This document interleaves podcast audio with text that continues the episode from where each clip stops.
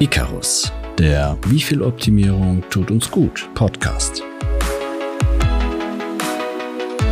Wie kann man erfolgreich netzwerken, ohne dass man sympathisch auf sein Gegenüber zugeht? Richtig, gar nicht. Sympathie, Vertrauen, all das gehört zu einer gesunden und ernst gemeinten persönlichen Beziehung dazu. Nicht nur im beruflichen Kontext, sondern auch und gerade im Freundeskreis, bei Mentoren, bei der Familie, Sportsfreunden und in der Liebe. Wie ich daraus zum Beispiel mein berufliches Netzwerk vergrößern kann, warum der leichte Weg nicht zum Ziel führt und vor wem man sich auf dem Weg in Acht nehmen muss. Das sortieren Diego und Benny in diesem Gespräch.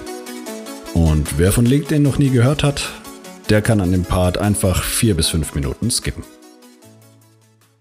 Jeder ist ein Natural Born Networker. Und wenn du es nicht bist, dann musst du dich halt optimieren. Du sag mal, Benny, kannst du dich noch an den einen aus unserem Studium erinnern? Ich komme einfach auf seinen Namen nicht mehr. Er war in jede Aktion irgendwo eingebunden. Er war, wenn ich jetzt drüber nachdenke, immer irgendwo präsent. Aber ich wusste, wusste jetzt nicht, wo ich wirklich so eng mit ihm zusammengearbeitet habe, dass ich den so sympathisch immer noch in Erinnerung habe. Ich glaube, ich weiß, wen du meinst. Ich komme gerade auch nicht auf den Namen. Aber ähm, ich erinnere mich auch, dass das so ein Typ war, der irgendwie auf vielen Hochzeiten gleichzeitig getanzt ist, aber auch überall gern gesehen war und der mir auch in guter Erinnerung geblieben ist. Und äh, ich glaube, er war auch recht klug, aber irgendwie vor allem sympathisch. So ein typischer Sympathieträger halt irgendwie. Na, da frage ich mich, wie kann ich das werden? Wie kann ich so ein Sympathieträger werden, dass mich Leute genauso in Erinnerung halten?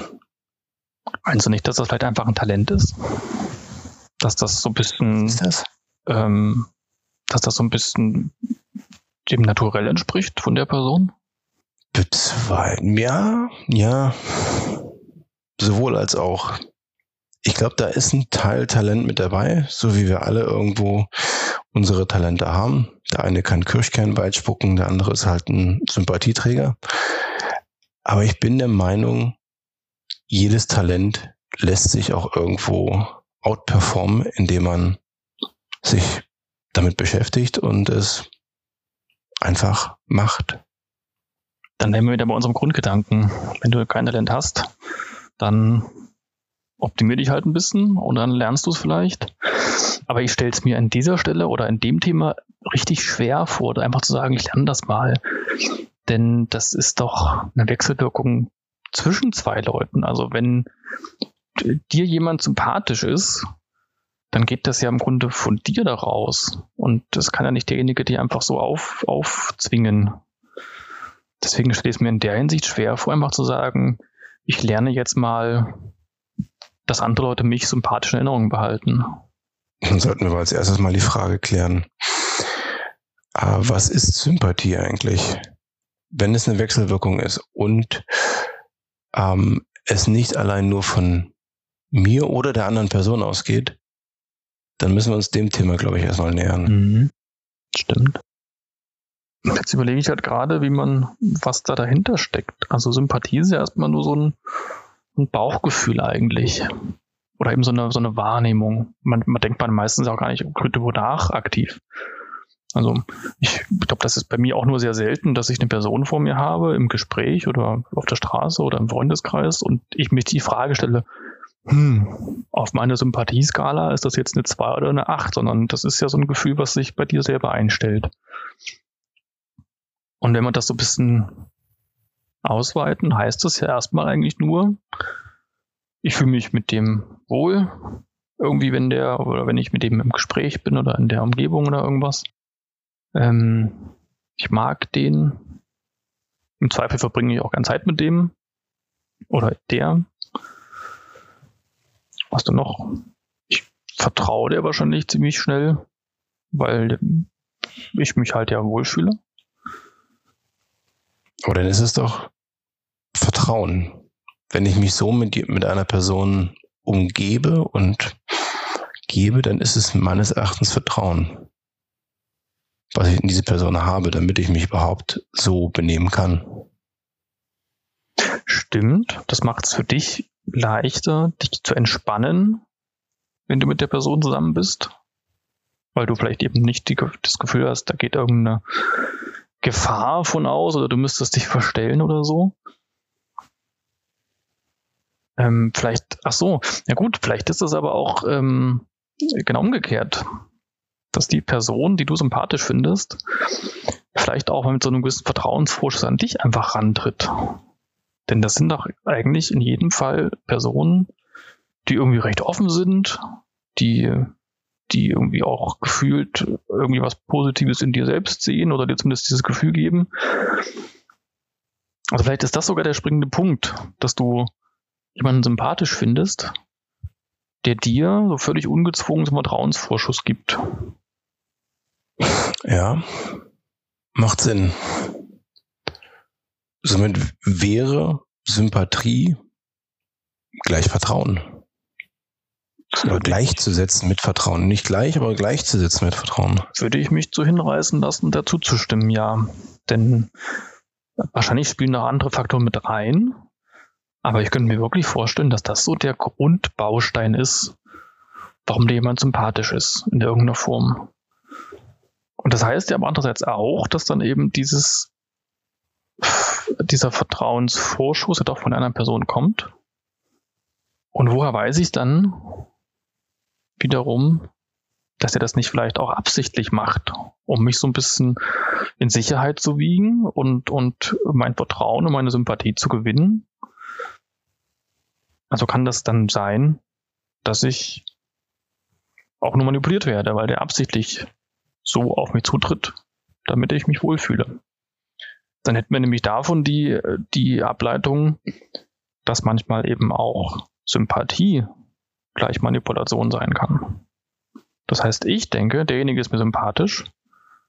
Dabei hat der mich eigentlich nur ganz bewusst und absichtlich im Griff ohne jetzt naiv klingen zu wollen, ähm, wir wissen beide, dass das sowohl als auch passieren kann. Ähm, natürlich gehen wir vom Idealfall meistens aus, dass wenn wir uns bei jemandem wohlfühlen, dann gehen wir eigentlich schon davon aus, dass diese Person halt, dass diese Sympathie auf Gegenseitigkeit beruht.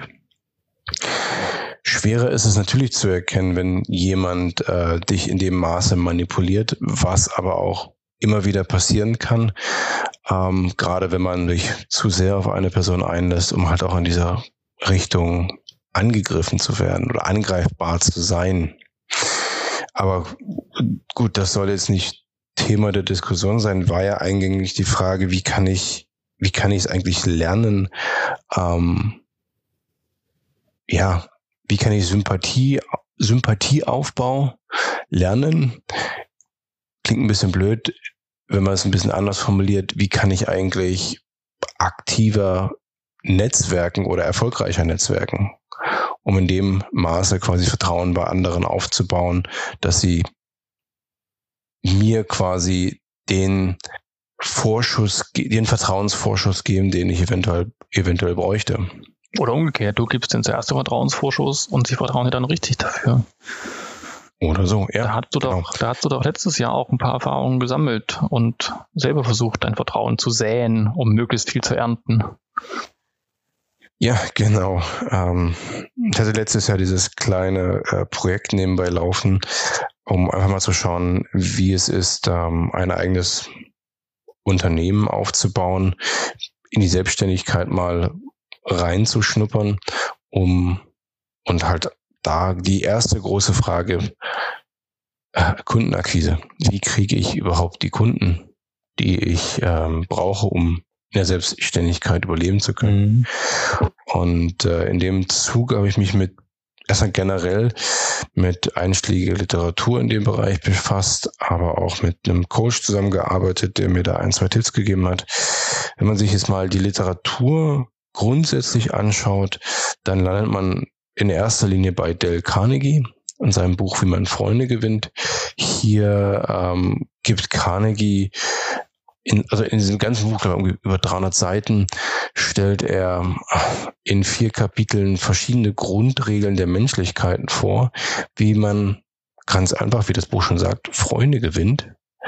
Und ähm, für mich ganz interessant, klar am Anfang äh, waren so Grundregeln wie kritisiere, verurteile und klage nicht, gebe anderen ehrliches und aufrichtiges Feedback und Anerkennung und äh, wecke in dem anderen lebhafte Wünsche. Ähm, wenn man sich das so durchliest und auch das Buch durchliest, dann versteht man recht schnell, dass das überhaupt nichts mit Manipulation zu tun hat, sondern mit reiner Menschlichkeit, mit reinem Miteinander und aufeinander eingehen, aufeinander zugehen. Ähm, das zweite Kapitel gibt dem Ganzen natürlich schon wieder ähm, genau die richtige Richtung, wie schon gerade gesagt, dass man sich füreinander interessieren soll, dass man öfter mal lächeln sollte, was grundsätzlich eigentlich gar nicht verkehrt ist. Ähm, aber auch so Themen wie das schönste Wort, ähm, das ein Mensch gerne hört, ist sein eigener Name. Und ich war Benny, das findest du da auch toll, wenn man deinen Namen äh, mehrfach in einem Satz verwählt, ähm, in einem Satz erwähnt. Ja, Diego. Das mag ich sehr gern, Diego. Finde ich gut, Benny. Danke dir, Benny. ja, also Schau es dir mal an, das ist eigentlich recht interessant und ähm, auch eine zeitlose Lektüre. Ja, ich war erst so ein bisschen skeptisch, als du so meintest auch, ja, kritisiere nicht. Ähm, das klingt ja erstmal schon nach einer starken Einschränkung, aber mit den, was du dann noch ausgeführt hast mit den Regeln, das dann ja schon wieder ein bisschen menschlicher, ein bisschen normaler. Weil sonst hätte ich schon gesagt, das ist natürlich eine krasse Einschränkung, wenn du bewusst sagst, mir liegt's auf den Lippen. Ich finde das, was der gerade macht, total doof aber ich sage das halt nicht, weil ich will ja unbedingt äh, Freunde gewinnen. Ja, das ist vielleicht ein bisschen falsch zu verstehen. Das Kritisieren hat eher mit Meckern zu tun. Also die Meckerkultur, die wir in Deutschland haben, ist ja relativ hoch. Und in dem Falle geht es nicht um das Kritisieren des anderen. Du solltest schon ähm, aufrichtig und ehrlich dem anderen sagen, was er gerade falsch macht. Aber ähm, das kann man im späteren Kapitel, aber Kapitel 3 oder 4.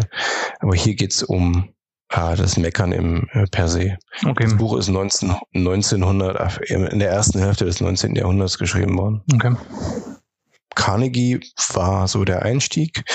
Dann erstmal überhaupt, um den Umgang mit Menschen zu verstehen ah, und vielleicht sich nochmal ins Gedächtnis zu rufen. Wenn es aber darum geht, überhaupt Kundenakquise zu betreiben oder die Menschen anzusprechen, die man als, gern als Wunschkunden haben möchte, gibt es noch ein paar andere Bausteine, die man da beachten sollte. Es ist dann nicht so, oh, ich weiß jetzt, wie man mit Menschen umgeht und laufe auf den Erstbesten zu. Ähm, für mich, wie gesagt, ging es um das Thema Selbstständigkeit. Ich wollte ähm, Thema Projektcoaching für junge ähm, Projektmanager quasi bereitstellen, denen meine Erfahrung an die Hand geben und somit musste ich mir erstmal überlegen, wer bin ich? Wo will ich hin? Was ist eigentlich meine Positionierung am Markt? Wer bin, und da hilft ähm, LinkedIn als Plattform ganz gut, um sich selbst ins rechte Licht zu rücken. Also jetzt nicht einen Fake-Account zu machen, sondern wirklich ehrlich seinen eigenen sein eigenes Profil aufzubereiten und das der Welt zur Verfügung zu stellen und sagen, hey, das bin ich. Dann natürlich auch zu überlegen, wer ist mein Wunschkunde? Mein Wunschkunde war Martin. Martin war zwischen 20 und 30 Jahre alt, hat seine erste Berufserfahrung im Projektmanagement und äh, Martin liest sehr gern. Äh, Martin ist äh, ledig und oder äh, verheiratet. Solche, solche Gedanken sollte man sich halt schon machen, damit man die Person an sich kennt. Das heißt, definierst halt auch deinen, deinen Wunschkunden und dann gehst du gezielt auf diese Wunschkunden zu. Da bietet LinkedIn natürlich über äh, die Suchfunktion ähm, relativ einfache Möglichkeiten, sich ähm, mit seinem Wunschkunden, ja, seinen Wunschkunden überhaupt rauszufiltern. Was jetzt aber interessant ist, ähm, hier geht es jetzt um das Thema Kontaktpunkte. Das heißt, wenn ich meinen Martin gefunden habe, dann muss ich ihn ja auch erstmal ansprechen. Bei LinkedIn ist es dieses Vernetzen. Und äh, dann obliegt es dem Kunden oder obliegt es dem, dem äh, Gegenüber selbst zu entscheiden, ob er mit mir in Kontakt treten möchte. Ähm, und hier geht es dann wirklich über verschiedene Schritte, Regeln dahingehend, bis man zu einem ersten Kundengespräch kommt. Aber grundsätzlich erst einmal, wer bin ich? Und was suche ich, sind so die Grundvoraussetzungen, um überhaupt ins Netzwerken einsteigen zu können. Und wenn ich dann soweit bin, dann gibt es da nochmal ein paar andere waren, Schritte, die man beachten sollte. Waren das dann auch jetzt aber äh, Punkte, die du von dem Dale Carnegie rausarbeiten konntest? Also war das, ging es da auch schon darum, dass der meinte, positionier dich irgendwie selbst und, und ähm, schau halt, wen du vielleicht überhaupt ansprechen willst? Oder war das allgemeiner da beschrieben? Da war es allgemeiner im ganzen, im ganz normalen Umgang mit, äh, mit Menschen. Jetzt hier, das ist ja schon eine klare Zielrichtung, die du, ähm, die du definierst und auf die du dich dann einschießt. Okay. Da hilft denn Dale Carnegie im, im Netzwerken. Das heißt also, dieses Vorgehen, das du da beschrieben hast, ähm, äh, wo du über LinkedIn versucht hast, ganz spezifisch halt Kunden zu erreichen und da so Beziehungen aufzubauen, das hast du nochmal aus verschiedenen Bausteinen dann zusammengebaut, diese Erkenntnisse. Die habe ich nicht zusammengebaut, die gibt es schon, die kann man auch nachlesen, aber okay. ähm, ja, ich habe sie genutzt, sagen wir es mal so. Mhm, okay. Ähm, ja, lass uns mal in das Thema Netzwerken einsteigen. Wie mache ich das denn und ähm, was sollte man da beachten? Wie sind Sie ja schon gesagt, einfach mal auf Vernetzen klicken und ähm, größere Nachrichten dahinter vermeiden, weil dein Profil aber soll für sich selbst sprechen und soll halt auch dem anderen die Wahl geben, sich auf das Netzwerken einzulassen, ohne mit ohne größeren Sales Pitch und Nachrichten dahinter. Wenn die Person quasi dem Vernetzen zugestimmt hat, dann fängst du quasi an, dich zu bedanken, ähm, zu fragen, okay, ähm, wo liegen die Interessen, wo liegen die größeren Herausforderungen. Für mich interessant waren die Herausforderungen, denn jeder junge Projektmanager steht ähm, das eine oder andere Mal wirklich vor einer ganz speziellen Herausforderung in seinem Leben, die er vielleicht noch nie so hatte. Ähm, ich hatte mehrere, mehr als 100 Gespräche mit, und mit, mit diversen potenziellen Kunden. Ähm, diese Herausforderungen sind natürlich ähm, irgendwann, wenn man sich es anschaut, gleich. Aber für diese Person war sie ein, einzigartig und darauf bin ich halt quasi eingegangen, habe sie gefragt, wie, was ist die Herausforderung? Ähm, wie gehst du damit um? Was sind deine Lösungsvorschläge? Und bin dann so mit den Leuten ins Gespräch gekommen und so fünf bis zehn Kontaktpunkte später waren wir dann halt auch in einem Gespräch. Und ähm, über diese Kontaktpunkte habe ich quasi Vertrauen aufgebaut, indem ich Fragen gestellt habe, die aufrichtig waren, weil ich genau wissen wollte, wie geht's den, wie geht's den Leuten, wie, wie kann ich ihnen helfen, wo sitzt vielleicht der Schmerz? Und ähm, habe sie halt quasi nicht überrumpelt und habe sie dahingehend dann zu einem Telefonat hingeführt, wo wir uns dann näher kennengelernt haben. Und in diesem Telefonat kommen dann halt auch die Themen noch mehr zutage und da auch wiederum geht es darum zuzuhören, Kontakt stehen zu lernen. Kontaktpunkt heißt also erstmal nur äh, Kontaktaufnahme, also im Kontakt bleiben, irgendwie ein kurzer Gruß, eine kurze Frage, Genau. Jede Nachricht, die du schreibst und jede Antwort, die du bekommst, ist ein Kontaktpunkt. Okay.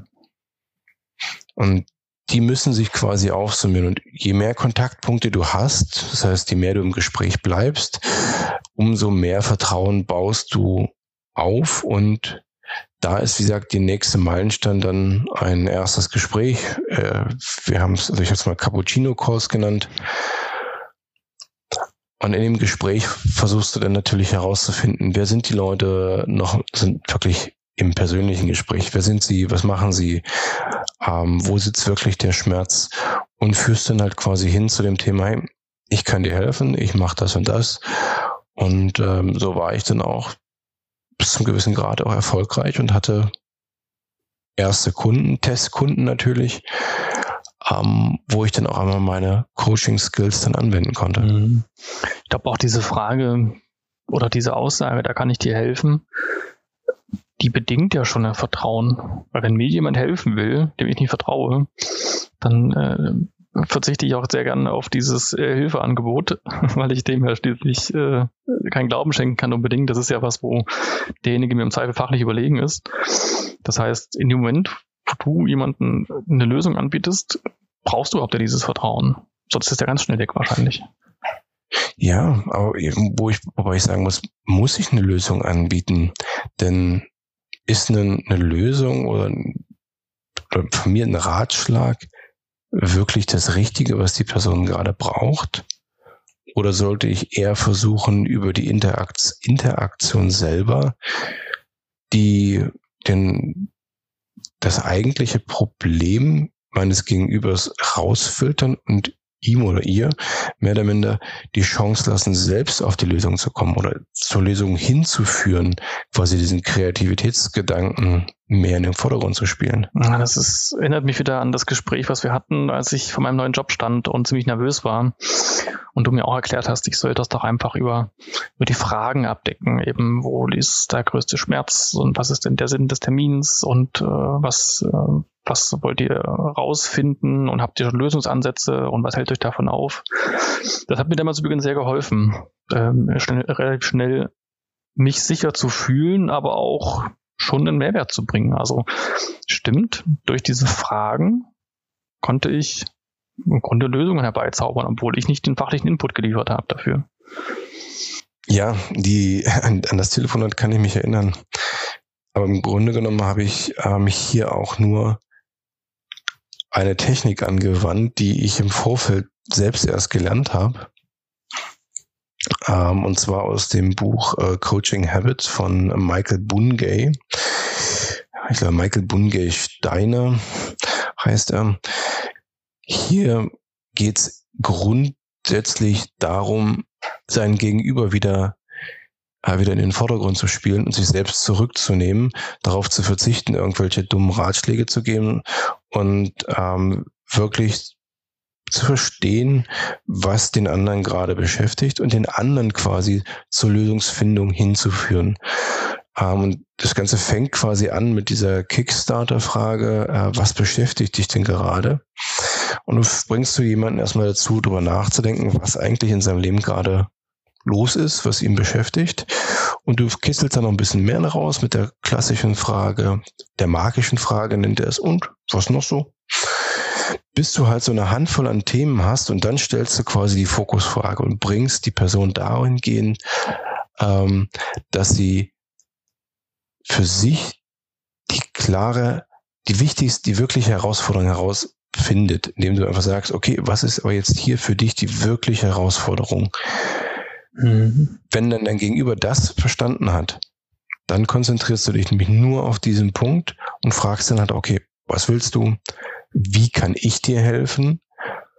Und äh, dann gibt es halt noch so zwei weitere Fragen. Wozu wirst du Nein sagen, wenn du dazu Ja sagst? Dass du halt immer wieder den Fokus auf dieses Thema bringst und Reflexion, die lernende Frage, was war am nützlichsten für dich heute aus diesem Gespräch? Mit diesem Set an Fragen, die kann man variieren, kann man ein paar weglassen, ähm, kann man wiederholen. Aber hier fokussierst du dich darauf, dein Gegenüber, äh, die, die, die Kreativität deines Gegenübers ähm, zu erwecken. Das ist in meinen Augen auch etwas, was Vertrauen schenkt, wenn dir jemand zuhört und dich nicht mit seinen Ratschlägen und Erfahrungen überfährt und sagt, so, jetzt hast du alles, was du hast, was du brauchst, ähm, dann kannst du wieder gehen und ähm, wirst erfolgreich sein. Hm. Hast du das dann auch bei deinen LinkedIn-Kontakten so konsequent umgesetzt? Ja, ich habe es angewandt. Ob es erfolgreich war, hm, das steht auf einem anderen Blatt Papier. Ich habe nach zwei aktiven Kunden quasi aufgehört. Wie gesagt, es war ein Projekt, um es einfach nur mal zu versuchen, zu verstehen. Ah, es ist für mich gerade Gold wert, wirklich diesen Weg zu verstehen, aber auch, wie man im Netzwerk sich bewegt, wie man besser netzwerkt, um überhaupt Kunden zu bekommen. Mhm. Hatte ich vorher noch nicht so. Ich nutze diese Fragen auch in meinen 1 und 1 mit meinen Mitarbeitern in unterschiedlichsten Variationen. Und da finde ich, laufen die Gespräche deutlich besser, wenn ich zuhöre, als wenn ich Ratschläge gebe. Und ich freue mich auch immer, wenn ähm, meine, mein Gegenüber, wenn ich mit jemandem im Gespräch bin und sich eine Person auch so zurücknimmt. Klingt im Grunde ja recht naheliegend eigentlich auch. Das ist im Privatleben ja auch nicht anders.